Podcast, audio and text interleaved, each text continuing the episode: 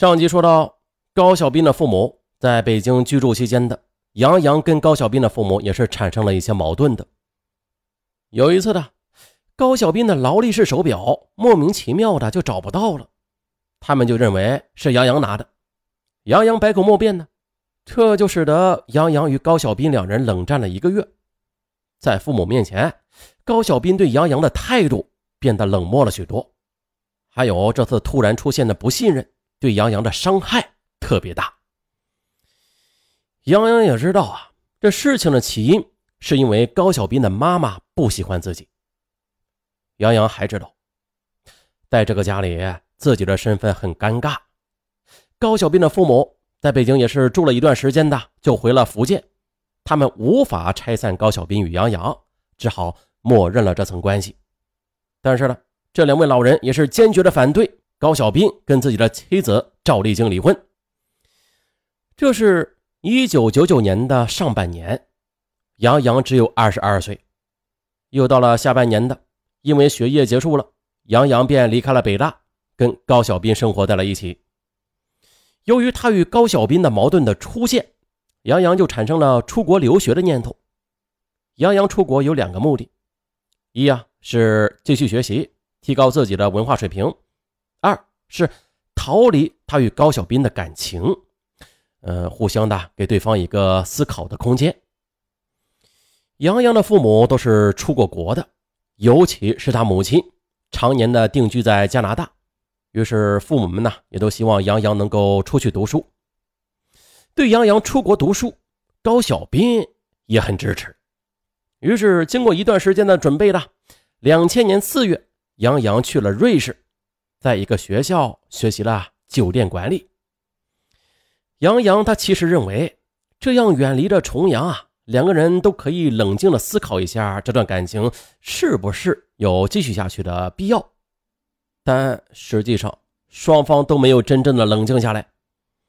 高小斌的岳阳电话无时无刻的都会打到瑞士，有时杨洋正在上课呢，他的手机就会突然响起来，啊，弄得他十分尴尬。杨洋在瑞士那边是边工作边学习的，他呀就住在学习的酒店。夜晚，杨洋把手机关掉，高小斌找不到他呢，就能从酒店的六层挨个房间去打电话，直到找到杨洋为止。高小斌是一个非常聪明的人，他的脑子啊特别灵，有时候会找到杨洋的同事，喊杨洋接电话。啊，杨洋的同事因为嫌距离远。不愿意叫杨洋的时候，他就骗杨洋的同事说啊，自己来瑞士了，正在机场呢，让杨洋的同事满酒店的去找他接电话。杨洋到瑞士的第一个月，仅仅是打岳阳电话，高小斌的手机费就花了三万多。哎呀，这更加是杨洋坚定的认为高小斌是深爱着自己的。杨洋呢？他在瑞士的学习是三个月一个学期，一到学期结束的时候，高小斌就打电话给杨洋了：“哎呀，你快回来吧，我这都想的你快想疯了。”就这样的，一到放假的时候，杨洋的其他同学啊都是到瑞士周边的德国、法国、意大利等国家去旅游一下，而杨洋呢就回国跟高小斌团聚。杨洋的同学们都开玩笑的说：“啊，杨洋坐飞机。”那就像是打的一样。啊，当时杨洋和高小斌两个人虽然是有点矛盾吧，但是他们分开之后还是相互的想念。每次团聚啊，都会有一种小别胜新婚的感觉。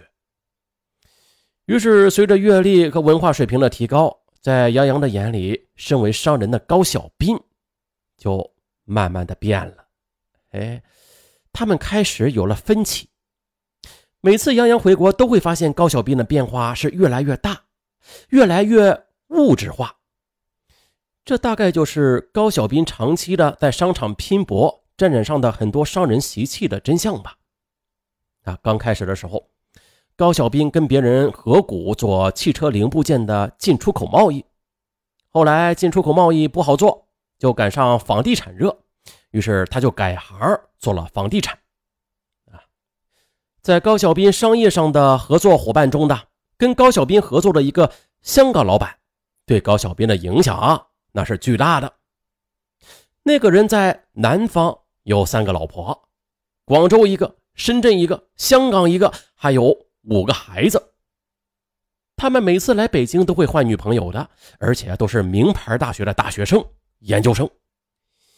杨洋知道这件事之后呢，就不喜欢高小斌跟这样的人在一起，但是却又无法阻止他。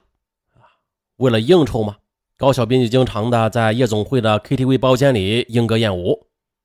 有一次呢，杨洋从国外回来去找他，恰好的他跟客户在 KTV 包间里边唱歌呢，杨洋就看到了。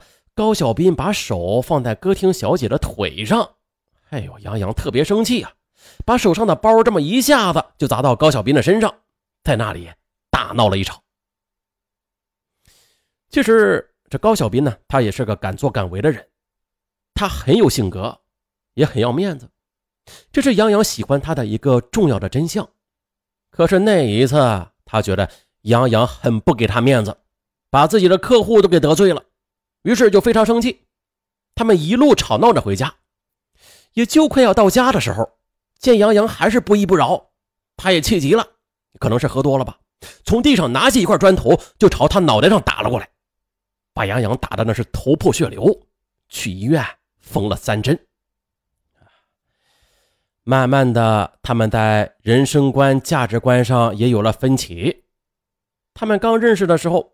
高小斌是个好学上进的年轻人，而现在他在杨洋的眼里完全变成了商人。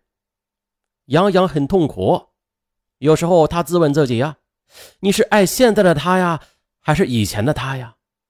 但是他现在已经变了，杨洋却很难接受这个现实，但是他又必须接受这个现实。在杨洋最终的一个学期的时候。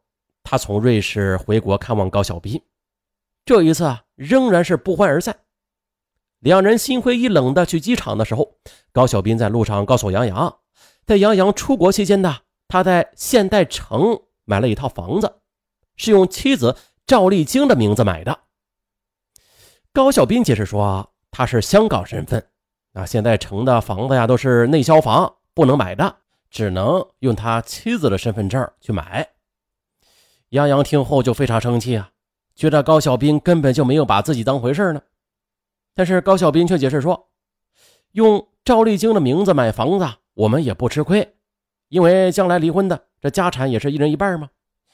高小斌还告诉杨洋说啊，这几天老婆赵丽晶要带孩子来北京，并且是高小斌的父母提出来的。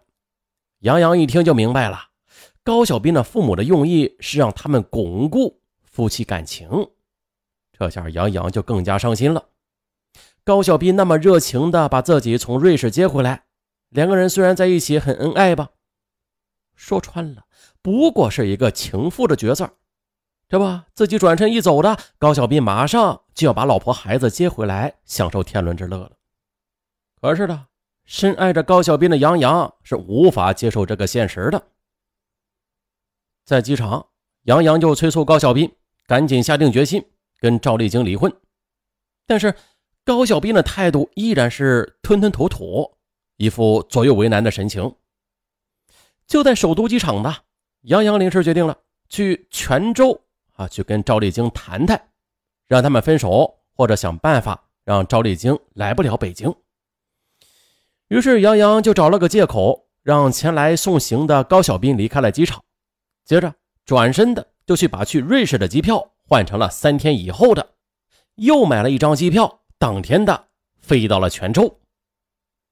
在飞机上，杨洋正不知道用如何的手段让赵丽晶来不了北京呢，恰好的，哎，就在报纸上看到了一个小孩误喝了水银，于是导致汞中毒后的到医院急救的报道。